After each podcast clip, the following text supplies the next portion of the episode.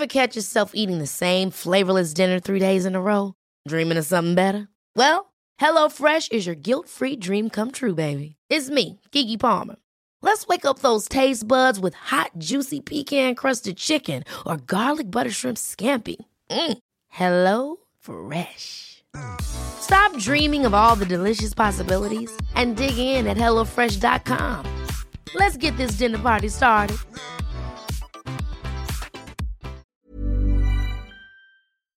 Antes de reproducir este episodio, es importante que sepas que contiene representaciones, menciones y o conversaciones relacionadas con el suicidio y la salud mental. Si necesitas hacer una pausa o escucharlo con alguien más, hazlo. Si es necesario, no dudes en pedir ayuda. Te dejo recursos de apoyo gratuito en juanjosetejada.com, diagonal ayuda. En el episodio de hoy vamos a estar hablando del suicidio, uno de los temas que más me toca mi corazón y por eso decidí unirme con The Trevor Project, una organización dedicada a la prevención del suicidio y la salud mental para las juventudes LGBTQ. Nos va a estar acompañando Edurne Balmori, ella es la primer directora ejecutiva de las operaciones de esta ONG en México, y Erika Barrera, directora de servicios digitales en crisis en The Trevor Project México. Ella es psicóloga clínica, psicoterapeuta y maestra en terapia cognitivo-conductual. Vamos a estar hablando sobre qué es el suicidio, cuáles son las señales de alerta que podemos empezar a identificar en nosotros y en quienes nos rodean y qué podemos hacer en un momento de crisis. Bienvenidos, bienvenidas y bienvenides. Hola Eri, hola Edu, ¿cómo están? Hola Juanjo, muy bien, muchísimas gracias por la invitación y es un placer para mí estar en un espacio que busca justamente sacar lo mejor de todas las personas. Así que muchísimas gracias.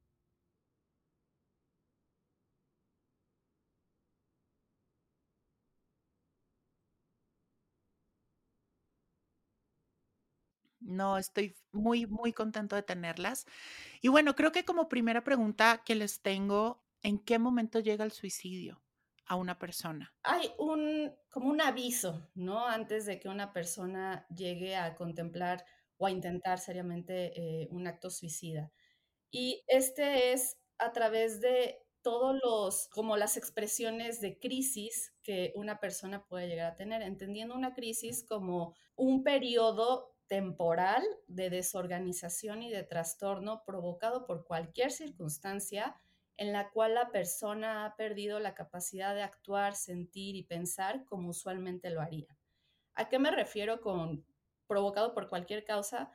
Pues que justamente lo que para ti es una crisis puede que no sea una crisis para mí, ¿no? Pero no podemos hacer comparaciones de cuál es más o menos grave. Es decir, cualquier cosa puede detonar una crisis eh, dependiendo de nuestra historia de vida, de nuestras circunstancias. El suicidio es justamente la expresión más grave de crisis. Entonces, eh, ¿cómo nos damos cuenta cuando una persona está atravesando por pensamientos o ideación suicida? Hay un autor que justamente se llama Joyner que nos dice que hay tres elementos que cuando se presentan al mismo tiempo colocan a una persona en riesgo suicida severo y es, eh, número uno, el percibirse sin apoyo, es decir, me siento solo. Número dos, el percibirse como una carga, ¿no? el mundo o mis familiares estarían mejor sin mí. Y número tres, la capacidad adquirida de hacerse daño, es decir, no tenerle miedo a morir. Es por eso que justamente personas que, por ejemplo, tienen conductas autolesivas es que están en mayor riesgo. ¿Por qué?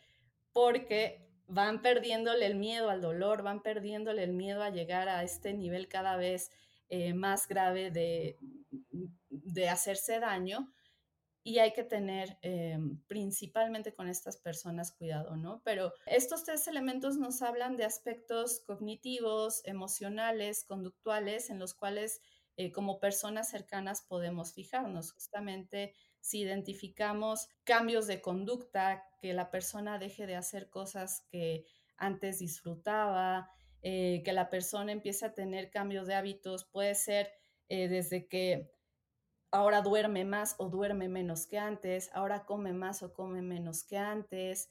Hay que fijarnos mucho en el discurso de la persona, ¿no? Como eh, decías hace un momento, creemos que alguien que dice me quiero morir como que solamente quiere llamar la atención, ¿no?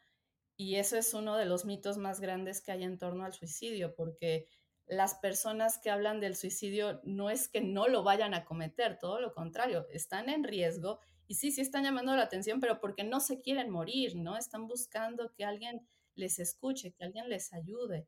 Entonces, también hay que prestar mucha atención a, discursos donde finalmente lo dicen directamente y no tenerle miedo a preguntarle también a las personas directamente, oye, ¿has pensado eh, o has tenido ideación suicida? Cuando lo preguntamos, no es que lo estemos provocando o que estemos invitando a, la gente a que, a que lo haga, ¿no? Es todo lo contrario, estamos abriendo una puerta, un diálogo para que la persona sienta la confianza de pedirnos ayuda, ¿no? Y no es que tengamos eh, la responsabilidad de salvar a, los demás, eso sería eh, pues también colocarnos a nosotros mismos en, peligro.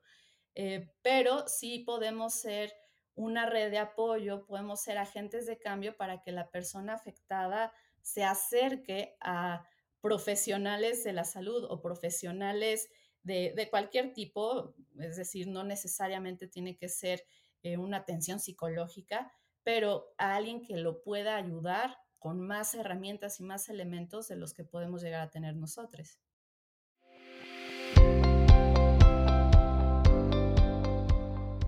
¿Buscas una forma de liberar tus pensamientos y emociones? El journaling ha sido una de las herramientas que más me ha servido en mi camino de amor propio. Y en la búsqueda de seguir practicándola en cualquier momento encontré Shadow's Edge, la app que te acompaña a liberar tu potencial creativo y emocional por medio de 50 preguntas que te permitirán conocerte mejor. Sumérgete en el mundo de color donde tu arte y tus palabras tienen el poder de cambiarlo todo. Encuentra inspiración en cada rincón de Shadow's Edge, una ciudad mágica lista para recibir tu creatividad y tus emociones en un espacio seguro. Shadow's Edge te espera. Está disponible para iOS y Android. Encuentra el link en la descripción de este episodio.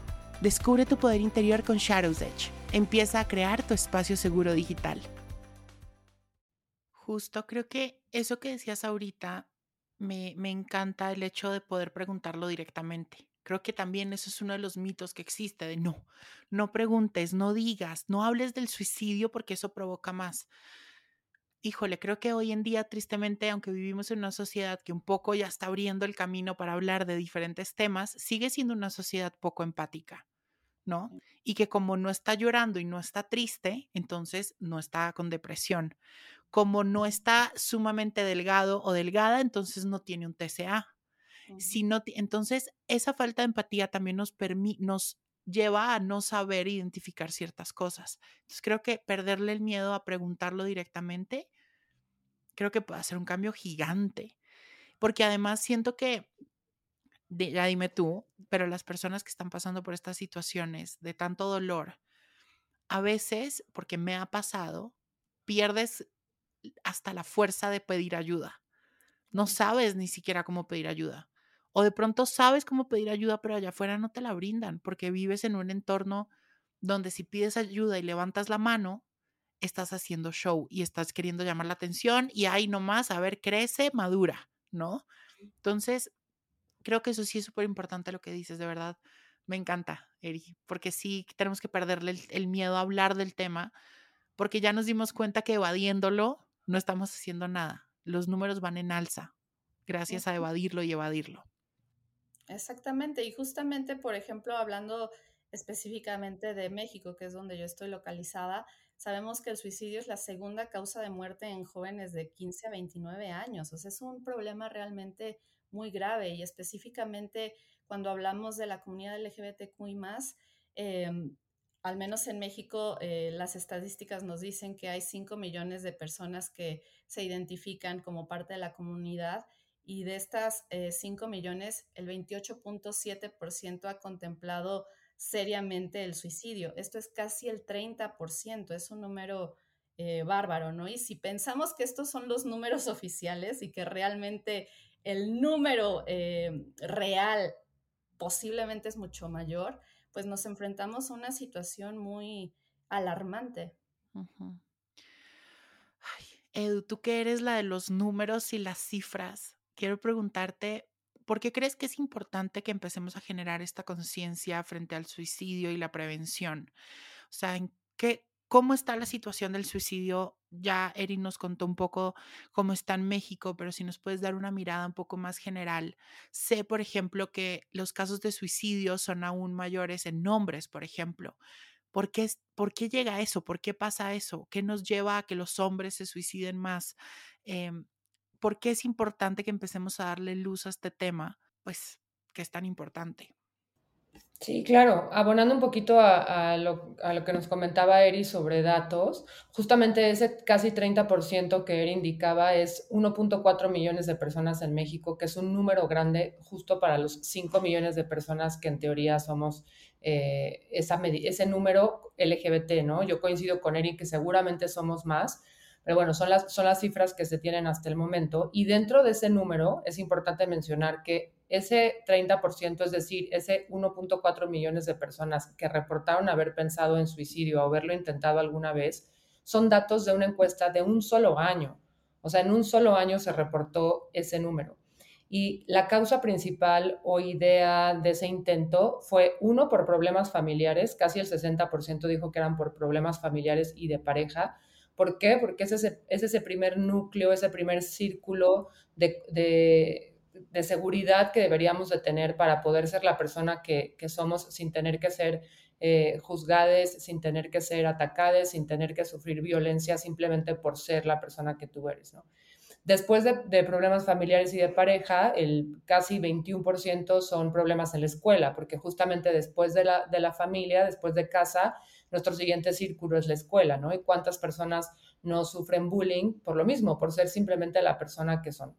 Entonces, esos números también nos indican que claramente hay algo que resolver y algo que resolver son esos factores de riesgo que bien decía Eri. O sea, una persona que pertenece a la comunidad LGBTQI más no se suicida más que una persona que no lo es simplemente por el hecho de de ser la persona que es, pero los factores de riesgo sí aumentan porque justo seguimos viviendo en una, en una población, en una sociedad que eh, sigue habiendo mucha violencia, mucha discriminación, mucho estigma, ¿no? Estigma hablar de suicidio como tal, pero estigma también hablar de las emociones, a pedir ayuda.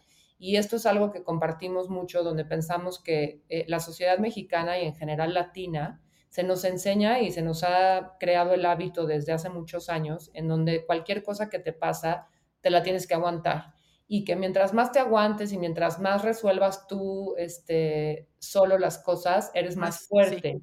más y que, exacto, y que si empiezas a hablar de tus emociones y eres vulnerable, eres débil, y mucho más hacia los hombres, ¿no? O sea, un hombre ni, ni se te ocurra llorar porque entonces eres débil, y yo creo que como hombre esa es la causa, ¿no? De por qué hombres se han aguantado sus sentimientos tanto tiempo en soledad, que obviamente los lleva a que ese tema se convierta en una crisis y una crisis que evidentemente puede llevar a un suicidio. Entonces, es romper con esos estigmas, desaprender muchas cosas, porque en realidad eh, hablar de tus emociones es un acto de valentía, no es algo fácil. Primero reconocerlas, ¿no? O sea, saber cuál es la emoción que estoy sintiendo, por qué la estoy sintiendo, o sea, reconocerla con un, con uno mismo, es difícil. Y luego dar el paso de poderla poner en palabras, expresarla, es un acto de valentía porque es difícil hacerlo. Y ya que lo hacemos, pues obviamente ese sentimiento debería ser validado, escuchado por alguien más, porque también hay un dato muy interesante que viene de Trevor, Estados Unidos, pero creemos que aplica en general en cualquier lugar, que cuando una persona que está en crisis, ¿no? en este caso una persona joven, tiene a una persona adulta que le escucha sin juicio, que valida los sentimientos y que está ahí a manera de soporte, una ideación suicida baja hasta en un 40%.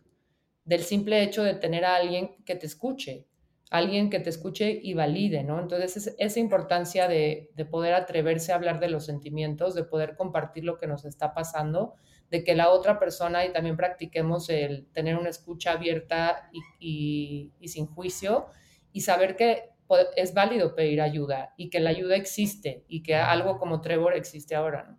Eso que dices, Edu, es súper importante y siempre lo he dicho, que hablar sana. Eh, hay muchas herramientas que tenemos a disposición que nos ayudan a sanar, pero el hablar, que creo que es la más difícil, pero a su vez también la más fácil, es la más poderosa. Em, creo que el suicidio, y como nos dijo Eri, es la expresión más grande de dolor y de sufrimiento que tiene una persona. Y gran parte de eso se da por esta, digamos, como esta, esta incapacidad de expresar lo que estás sintiendo y de cargar con eso, porque al fin y al cabo las emociones que tú no exteriorizas y los pensamientos que no exteriorizas se van quedando en ti y se van quedando en ti y se van quedando en ti como una olla a presión, como decías ahorita, hasta que explota. ¿Qué pasa con todos estos mitos que hay alrededor del suicidio? Por ejemplo, hay uno que quiero que me digan si es verdad o no es verdad, si pasa o no, que es este tema de la repetición, ¿no? De cuando hay un caso de suicidio cercano, se genera repetición alrededor. ¿Es verdad? ¿No es verdad? ¿Por qué pasa eso? Sí, lo dices de forma eh, muy, muy real y, desafortunadamente eso es cierto, ¿no? Hay eh, estudios y hay evidencia que justamente demuestran que cuando en una familia hay suicidio, este probablemente se repita en generaciones adelante. Y esto tiene mucho que ver justo con un dicho que se utiliza mucho eh, en el psicoanálisis, que es el que no conoce su historia la repite, ¿no? Creo que em, a veces para sanar nuestra historia, para sanar nuestra historia de, nuestra, sí, nuestra historia de vida, tenemos que em, empezar a escarbar en cosas que a veces no nos gustan, ¿no? El acudir a terapia es un proceso doloroso, es un proceso muy confrontativo y es un proceso que muchas veces se abandona porque pareciera que vamos empeorando, ¿sabes? Cuando inicia el proceso, de repente nos peleamos más con las personas de nuestra familia, de repente em, estamos más sensibles a las cosas que nos dicen, pero es parte de la, de la sanación. Estoy reconstruyéndome, estoy deconstruyéndome también y estoy em, intentando em, armar una nueva versión de mí donde me desprendo de muchos fantasmas del pasado que probablemente ni siquiera son míos, ¿no? Que probablemente eh, tienen que ver con mis padres, que probablemente tienen que ver eh, con mis abuelos, es decir, a veces cargamos con situaciones generacionales y sabemos que, por ejemplo, para la familia, cuando justamente une de sus hijos, hijas o hijas salen del closet es justamente por las expectativas que tenían de, este ser humano, incluso antes de que supieran que eh, iba a llegar al mundo, que le colocamos, ¿no? Y entonces, ¿de dónde vienen esas expectativas? Pues justamente de una historia de vida, de una historia familiar que se va pasando de generación en generación y para eh, la familia también es complicado porque justamente tienen que em, renunciar a esas expectativas. Es un duelo al final de cuentas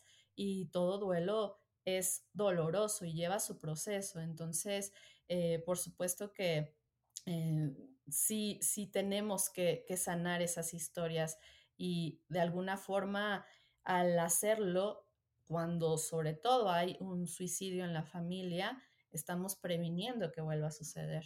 Eri, ¿y qué pasa con los suicidios de pronto no en el núcleo familiar, sino cercano? El tema de los suicidios, por ejemplo, en instituciones educativas o en grupos de amigos o en incluso en empresas y así, eso también genera repetición. Lo digo porque, por ejemplo, en mi universidad, siempre que han habido, yo tristemente he tenido que vivir dentro de todo el tiempo en el que llevé en la universidad dos suicidios dentro de la misma universidad pero que supe que esos suicidios desencadenaron por ahí unos tres o cuatro que posiblemente no se vivieron dentro de la universidad, pero sí estudiantes de la universidad. Entonces, ¿qué pasa realmente con esa repetición? Claro, no es que el suicidio se contagie, también ahí hay que... Gracias por decirlo. El suicidio no se contagia, no es una enfermedad que conviví con alguien que se suicidó y entonces yo, yo también, ¿no? Me va a pasar. Estamos hablando en, este ambiente escolar sobre todo de que estas personas enfrentaron este factor precipitante que, se dio desafortunadamente dentro de la escuela y puede ser por muchas causas, puede ser el estrés académico, la presión de eh, los profesores, eh, muchas veces las universidades viven eh, situaciones de acoso, de hostigamiento dentro del plantel y no hay una respuesta por parte de los directores de, de, estas instituciones académicas y eso evidentemente genera muchísima frustración y un sentimiento de desesperanza muy grande en el alumnado, pero no es la única razón, ¿no? Como decíamos hace un momento, hay factores de riesgo y hay factores de protección. El factor precipitante es como la gota que derramó el vaso, pero de fondo había tal vez eh, una historia en la vida de estas personas que desconocemos y que se fue acumulando hasta llevarlos a ese momento de crisis, retomando la metáfora de la olla a presión, ¿no? Se fue generando tanta presión que esta situación en la escuela fue lo que la detonó, pero de fondo ya había más cosas. Entonces... Claro, eh, puede ser un simple desencadenante el que yo, si ya tengo muchos factores de riesgo, estoy además pasando por una situación de estrés, de depresión, algún trastorno de la salud mental y cerca en mi universidad o en mi círculo de amigos hay un suicidio, puede ser un desencadenante para Exacto. de pronto yo tomar la decisión o no. Ok. Y ahí por eso es tan importante el tema de la contención. Justamente. Quisiera Justamente. que habláramos un poco de eso, Eri. Cuéntame de la contención. La contención entra en estos factores de protección también, ¿no? La contención puede ser dada no solamente por profesionales de la salud mental, puede ser dada también por personas cercanas, por nuestras redes de apoyo, tomando en cuenta que todas las personas podemos ser redes de apoyo, es decir, si yo salgo hoy de mi casa y desafortunadamente vivo un asalto y me quitan todas mis pertenencias y yo me acerco a eh, el encargado de una tienda que estaba ahí cerca de donde me sucedió esto y esa persona me ayuda, esa ya es una red de apoyo, ¿sí me explico? Ahí ya se dio un momento donde alguien que yo nunca en la vida había visto, quizás hasta me prestó un teléfono, incluso me dio un abrazo, incluso me regaló un vaso de agua. Eso es la contención, es esta, eh, esta, este actuar de primera instancia donde justamente volvemos a darle estructura a la persona que acaba de vivir un episodio de crisis, un episodio traumático quizá, y evitamos a través de la contención que esta situación escale y que se convierta tal vez en un trastorno grave, como pueden sí. ser depresión, como puede ser ansiedad, incluso puede llegar a eh, trastorno de estrés postraumático, eh, trastornos de la conducta alimentaria o de consumo de sustancias. Es decir, cuando una situación de crisis no se trata en las etapas iniciales, no se contiene, puede llevar a trastornos que evidentemente nos generan un, un nivel de disfuncionalidad en, en, todas las esferas de nuestra vida, ¿no? Entonces, ahí entra justamente esa contención primaria. No todas las personas lo necesitan, eso también es importante señalarlo. Hay personas que viven episodios difíciles y fuertes y se recuperan sin ningún problema, pero no necesariamente. Hay algunas personas que si no lo elaboraron en esos primeros meses después del evento, puede llegar a escalar. Eri, ¿y cómo puedo ser yo o cómo puedo brindar yo la contención a alguien cercano? Llámese, o sea, mi hijo, mi amigo, mi compañero de trabajo de universidad, después de un suceso de suicidio cercano. O sea, y lo, lo traigo mucho a colación porque eh, personalmente en estos dos momentos de suicidio en mi universidad, eh, mis mejores, a mi mejor amiga o las personas que estaban cerca a mí a veces me decían, ¿qué necesitas? ¿Te afectó? ¿Qué sientes? ¿Qué estás pensando? Que me pareció muy bonito, la verdad, porque pues no, no muchas personas se, digamos que son tan valientes de preguntarte eso, menos en esa situación. Pero ¿cómo puedo ser yo o cómo puedo empezar a ejercer yo la contención en esos momentos? Creo que tiene que ver justamente con lo que decías hace un momento, que es hablar sana. Si hablar sana, entonces escuchar también sana, ¿sabes? Tenemos que aprender a tener una escucha generosa hacia la otra persona, una escucha sin juicios. Yo entiendo que todas las personas en algún momento juzgamos, es a veces hasta inevitable, pero no querer dar recomendaciones basado en lo que nosotros sentiríamos en su lugar porque no lo sabemos, no lo entendemos, no somos la persona como para realmente decirle deberías hacer esto o no deberías hacer esto otro, ¿no? Es escuchar sin juicio, escuchar de forma generosa, es estar. Eh, estar a veces simplemente con ponerle, sabes, como la mano en el hombro y decirle, cuando quieras hablar, cuentas conmigo. Eh, si no quieres hablar y quieres que nos quedemos en silencio, cuentas conmigo. Eh, si quieres salir, cuentas conmigo. Es darle a la persona entender que si necesita algo, ahí vamos a estar nosotros cuando sea el tiempo adecuado, porque recordemos también que el proceso y los tiempos del proceso dependen de cada persona. Sí. Entonces, sí, y empatizar, empatizar. Exactamente, empatizar. Justamente empatizar a través de palabras de apoyo que realmente sirvan, no como el tranquilo, no todo va a estar bien y échale Sí, ganas. no, yo creo que, ay, por ejemplo, eh, en uno de esos momentos yo me acerqué a alguien que posiblemente no era sumamente cercano a mí en ese momento, pero lo vi muy afectado por el. Por la situación de suicidio y sabía porque alguna vez me contó que él había tenido ciertos momentos depresivos y que venía como con mucho estrés y me acerqué y le dije, oye, ven, ¿cómo estás? Y me dijo, no, no, pero bueno, voy a estar, a estar bien, voy a estar tranquilo. Y yo le dije, no, no tienes que estar tranquilo. Date el permiso. O sea, realmente, ¿qué sientes? ¿Te sientes angustiado? If you thought the only way to get a more defined jawline with natural looking results was through surgery, think again. Juvederm Volux XC is a non surgical injectable gel filler that improves moderate to severe loss of jawline definition and can help you achieve natural looking results with little downtime. Even better, this improved definition lasts up to one year with optimal treatment. No maintenance required. Improve jawline definition for a smooth, sculpted look with Juvederm Volux XC. For important safety information and to find a licensed specialist, visit juvederm.com. That's J U V E D E R M.com. Not for people with severe allergic reactions, allergies to lidocaine, or the proteins used in Juvederm. Common side effects include injection site redness, swelling, pain, tenderness, firmness, lumps, bumps, bruising, discoloration, or itching. There's a risk of unintentional injection into a blood vessel, which can cause vision abnormalities, blindness, stroke, temporary scabs, or scarring. Talk to a licensed specialist to find out if it's right for you. Ever catch yourself eating the same flavorless dinner three days in a row? Dreaming of something better? Well, HelloFresh is your guilt free dream come true, baby. It's me, Kiki Palmer. Let's wake up those taste buds with hot, juicy pecan crusted chicken or garlic butter shrimp scampi. Mm. Hello Fresh. Stop dreaming of all the delicious possibilities and dig in at HelloFresh.com. Let's get this dinner party started.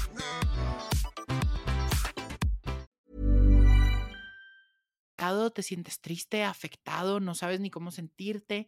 Creo que eso está bien, o sea, el estar tranquilo, aunque suene que estás escuchando a la otra persona, la estás invalidando, porque es como "Ay, ya tranquilo, ¿sabes? Entonces estás quitando peso a lo que la persona puede estar llegando a sentir. Y eso, eso simplemente enreda un poco más la cuerda de la persona. Ya hablamos de la contención, hablamos un poco de la prevención, pero quisiera que ahondáramos un poco más en, en la atención en crisis, ¿no? Eh, sé que lo ideal es que esta atención la de, obviamente, un grupo eh, de profesionales, pero, por ejemplo, si mi hijo o mi hija o mi mejor amigo llegó a mí y me dijo, me quiero morir y estoy pensando realmente en que me quiero matar ya. ¿Qué hago yo en ese momento? ¿Cómo lo atiendo? ¿Cómo le ayudo? Justo, y dijiste algo muy cierto, la intervención en crisis tiene que ser brindada por personas capacitadas en el modelo porque es un modelo muy técnico, un modelo uh -huh. eh, que eh, tiene bases de la psicología, no necesariamente tiene que ser brindado por un psicólogo, psicóloga o psicóloga, eh, pero sí tiene eh, bases muy probadas y replicables que, que, se tienen que seguir. Sin embargo, no por eso no, no podemos hacer nada, ¿no? Obviamente hay una intervención que puede ser brindada por parte de, de familiares o amistades. Eh, no cae en la categoría de intervención en crisis, pero uh -huh. que sí puede ser de contención y sí es de muchísima ayuda. Claro, puede ser el primer, puede ser el primer pasito de, ok, ven, te ayudo, te cojo de la mano y le escribimos a The Trevor Project para que nos ayude. Tal cual como lo acabas de decir, ¿no? Yo estoy contigo, te puedo brindar una serie de recursos como instituciones, como el número de Trevor Project, como hasta recursos audiovisuales, ¿no? Mira, siéntate conmigo, vamos a ver una película. Hay muchas películas temáticas, muchos libros mm. temáticos también que acompañan en este proceso a las personas. Ahora, no quiero decir con esto de que solamente viendo una película o leyendo un libro vamos a sacar de, la ideación a alguien, ¿no? Pero entonces, Eri, en ese momento, o sea, realmente se acercó a mí, mi mejor amigo o mi hija, y me dijeron, me quiero matar. ¿Qué hago yo en ese momento en lo que ya busco la institución o lo que sea? ¿Qué hago yo en ese momento? Acompáñala. Acompáñala, haz tiempo. Por ejemplo, cuando nos enfrentamos a una situación eh, de riesgo suicida en curso, por ejemplo, lo importante es hacer tiempo para que llegue alguien y pueda apoyar. Puede ser 911, puede ser una ambulancia, puede ser un familiar, una amistad, pero si la persona está sola, pensemos que nos habló por teléfono y nos dice, me quiero matar y estoy sola en mi cuarto y aquí ya tengo el medio por el cual lo voy a hacer, mantente en el teléfono con la persona, haz tiempo, busca, eh, no sé, si tienes el teléfono de eh, algún familiar o alguien más que pueda acudir o uno mismo acudir eh, y en lo que hace el, trayecto, mantente al teléfono con esa persona. Lo importante es hacer tiempo para que llegue alguien. Ya cuando haya alguien ahí presente, es mucho más fácil justamente abrazar, contener, escuchar, mirar a los ojos, el contacto físico, ¿no? Obviamente depende de cada caso, pero el que haya alguien ahí disminuye mucho el riesgo suicida, como lo decía Edu en la encuesta que realizó The Trevor Project, ¿no? El tener alguien que nos apoye disminuye considerablemente el riesgo de suicidio. Y entonces, en estos casos, justo ya que estoy contigo, oye, ¿sabes qué? vamos a una clínica, oye, ¿sabes qué? Llama a The Trevor Project, oye, ¿sabes qué? Eh, vamos a el medio que tú quieras, porque no exclusivamente eh, la psicoterapia ayuda, ¿no? Yo la promuevo mucho porque eso es lo que soy, pero hay muchas estrategias que le pueden ayudar a la persona. En esos recursos tenemos que enfocarnos. Hay que recordar siempre en todo eh, lo que hagamos que la persona es la experta en su vida, nadie más. Y si a la persona le sirve justamente, como te decía, hacer ejercicio, oh, ¿por qué no nos vamos a caminar? ¿Por qué no vamos a correr? Porque, ¿sabes? A través de lo que a la persona le ayude, particularmente, ahí es donde eh, podemos acompañarla.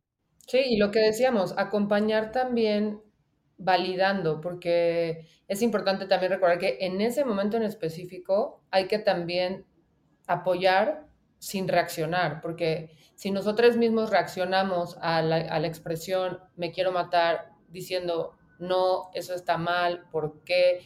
Seguimos estigmatizando y, y yendo a que eso, eso que está sintiendo no es válido, eso que está sintiendo está mal, ¿no? Y entonces podemos hacer sentir mucho más mal a una persona en un efecto o en un afán de querer ayudar.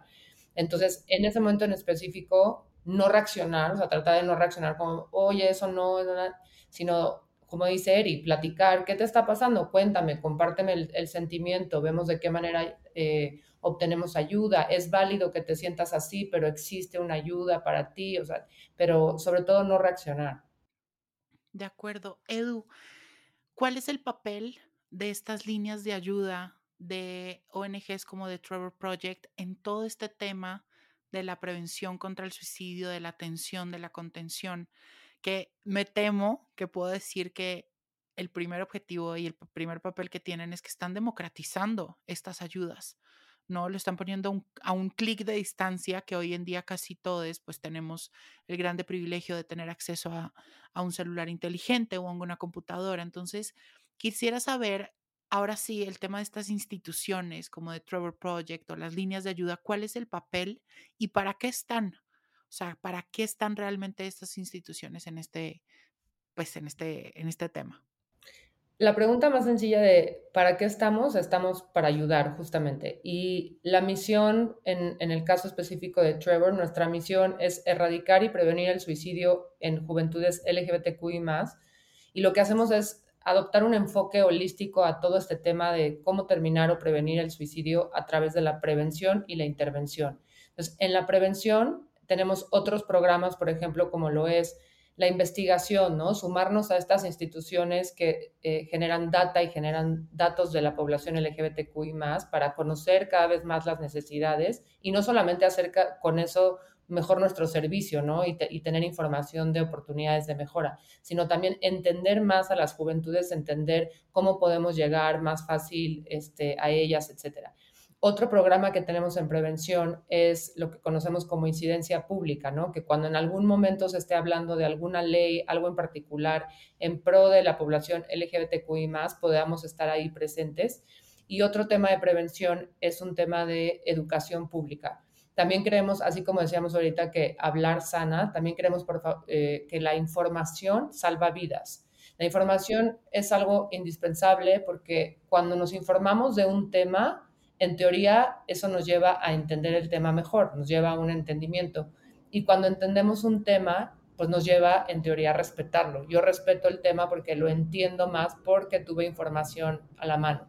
Entonces, en Trevor también generamos información de temas relevantes eh, de la población LGBTQI más y de personas eh, aliadas y es información que podemos compartir con empresas a través, por ejemplo, de conferencias o talleres, pero que también es información que pueden encontrar en nuestra página web. Y ya la parte del servicio de crisis, que es lo que, lo que maneja ERI, es esa parte de intervención ¿no? o contención, que ahí también es importante mencionar que no hacemos una terapia clínica, o sea, no es una terapia como tal, es un acompañamiento en tu crisis. Es que en ese momento que tú nos buscas, que la forma de buscarnos es a través de nuestra página de internet de trevorproject.mx.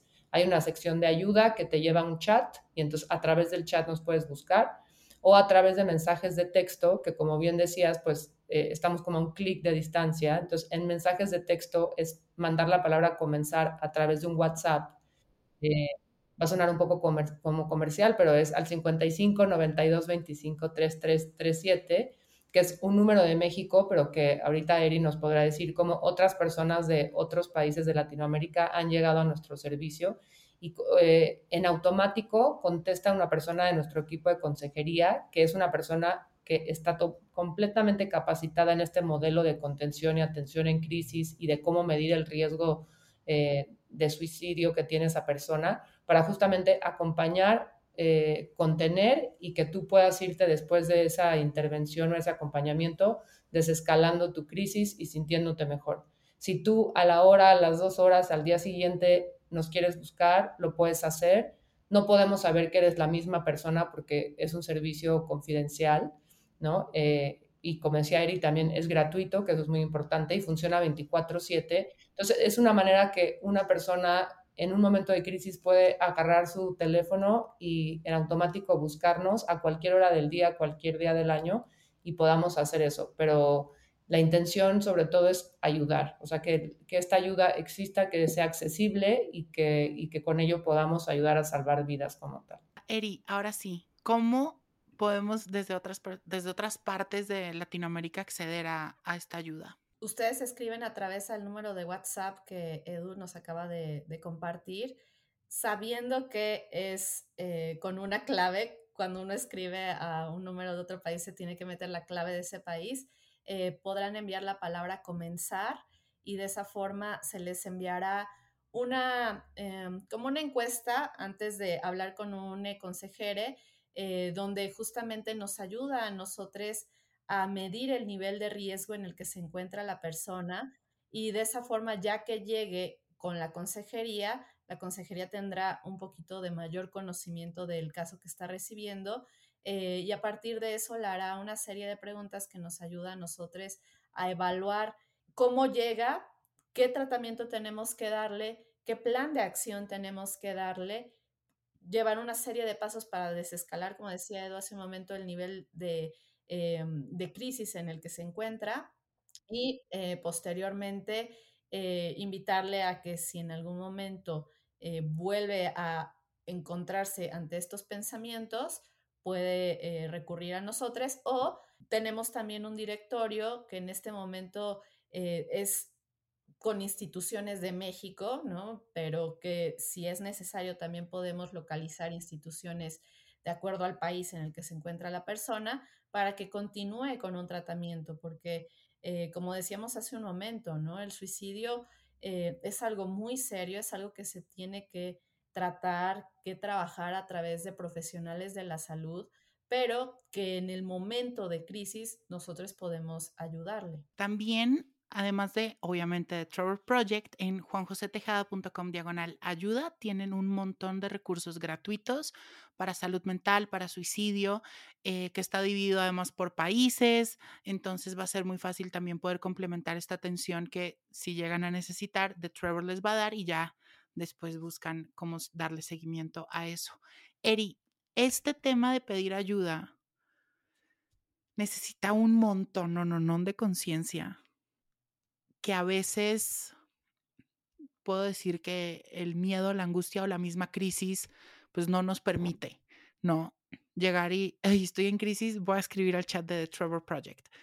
Pero, ¿qué podrías decirle a esas personas que hoy en día de pronto están en crisis, que esas ideas les está rondando un poco por la cabeza, para que se animen a pedir ayuda, para que realmente sepan que instituciones con el corazón más grande como de Trevor Project no hay y que les pueden recibir con los brazos abiertos, pero que se animen y, tomen esa decisión de pedir ayuda. Buscar ayuda es un acto de valentía y evidentemente necesitamos a veces ir agarrando fuerzas para atrevernos a hacerlo, ¿no? Pero en ocasiones, cuando nos animamos a, realmente acercarnos a este tipo de servicios o muchos otros, como tú mismo comentas, eh, nos damos cuenta de que siempre va a haber alguien del otro lado dispuesto a escuchar, a ayudarnos, a brindarnos un espacio para que podamos a veces solo desahogarnos, donde además me van a dar o me van a hacer ver estas herramientas que yo ya tengo, pero que por mi situación de crisis no tengo la capacidad de ver, ¿no? Cuando una persona está en crisis, se hace una visión de túnel. Solamente me puedo fijar en el punto que tengo enfrente y no darme cuenta de las cosas que tengo alrededor. Y lo que hacemos en, la intervención en crisis es justamente ayudarte a ver lo que hay alrededor sin darte falsas expectativas, sin em, construir a través de em, ya sabes, este pensamiento mágico de todo va a estar bien, tú no te preocupes. Me baso en tu realidad, me baso en tus recursos, me baso en tus fortalezas justamente para empoderarte, ¿no? Para ayudarte a ver que has vivido con tu problema quizá mucho tiempo y has sobrevivido a él y puedes seguir haciéndolo, ¿no? En este momento estás en crisis y no te sientes capaz de hacerlo, pero claro que lo tienes. Eres un sobreviviente de la situación que viviste. Entonces, puedes eh, a través de eso que solo tú tienes y que solo tú conoces, seguir adelante y reconstruir y ser resiliente, ¿no? Y ser realmente eh, algo que, me gustaría eh, comentar justo de las crisis es que las crisis tienen el potencial de ser una pérdida o una ganancia justamente porque al igual que en la naturaleza, cuando enfrentamos una crisis climática, una crisis eh, fuerte a, nivel global, pueden pasar dos cosas, ¿no? La especie evoluciona o la especie desaparece. Igual en el ser humano. Una crisis también es una oportunidad de crecer, de evolucionar, de convertirnos en una mejor versión de nosotros mismos. Y ahí es donde entra el buscar ayuda, ¿no? yo creo que para cerrar voy a decir algo que creo que puede sonar muy clichésudo o como quieras escucharlo, pero sé que ahorita puedes estar sintiendo una nube gris gigante encima tuyo y que no hay luz y que no encuentras salida y que quieres dejar de sentir este dolor que tienes por dentro. Pero te puedo decir que realmente el suicidio no es la solución a, eso, eh, no es la salida. Como decía Eri ahorita, atravesar ese miedo de pedir ayuda, atravesar esa incomodidad de pronto de abrir tu corazón y empezar a buscar ayuda, vale 100% la pena, porque lo que hay detrás de eso y después de eso no tiene comparación realmente. Hoy en día hay muchos recursos. Está The Trevor Project para ayudarte, para escucharte y para contenerte y para que de ahí sigas buscando ayuda y sigas trabajando eso que de pronto te, te duele y te rompió para que te reconstruyas y sanes. Pero realmente, si estás en crisis, busca ayuda. Lo dijo Eri, buscar ayuda es sumamente de valientes, no te hace menos, no te hace débil y vas a ver que todo pasa. Realmente es, es, un poco a veces difícil entenderlo, pero realmente todo se acomoda y todo pasa. Entonces, anímate, de verdad, anímate. Eri, Edu, gracias por acompañarme. Realmente gracias por, por estos minutos conmigo en este episodio y gracias no solo por eso, sino por todo lo que hacen día a día en The Trevor Project, por traer.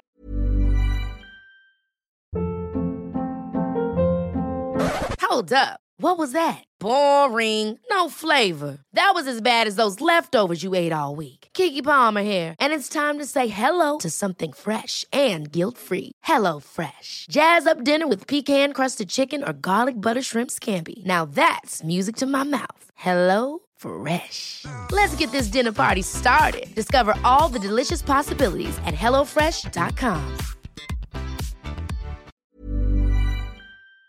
de Trevor Project también a un país que ya les dije que amo y que adoro y que además está a disposición de toda Latinoamérica. Entonces, realmente, gracias por la labor que hacen día a día. Al contrario, gracias a ti por el espacio, por la labor que tú también haces de hablar de estos temas, de darle su lugar, de tener esa guía de recursos que es maravilloso. Felicidades por, por ese granito de arena que pones y siempre un placer compartir espacio con, con Eri para platicar de estos temas. Es muchísimas gracias. Toda la información de Trevor Project la encuentran abajito en la descripción de este episodio, en el newsletter, más, más contenido en mis redes sociales para que acompañen este episodio. Y recuerda que si tú o alguien necesita ayuda en este momento, en juanjosetejada.com diagonal ayuda, la encuentran. Muchas gracias.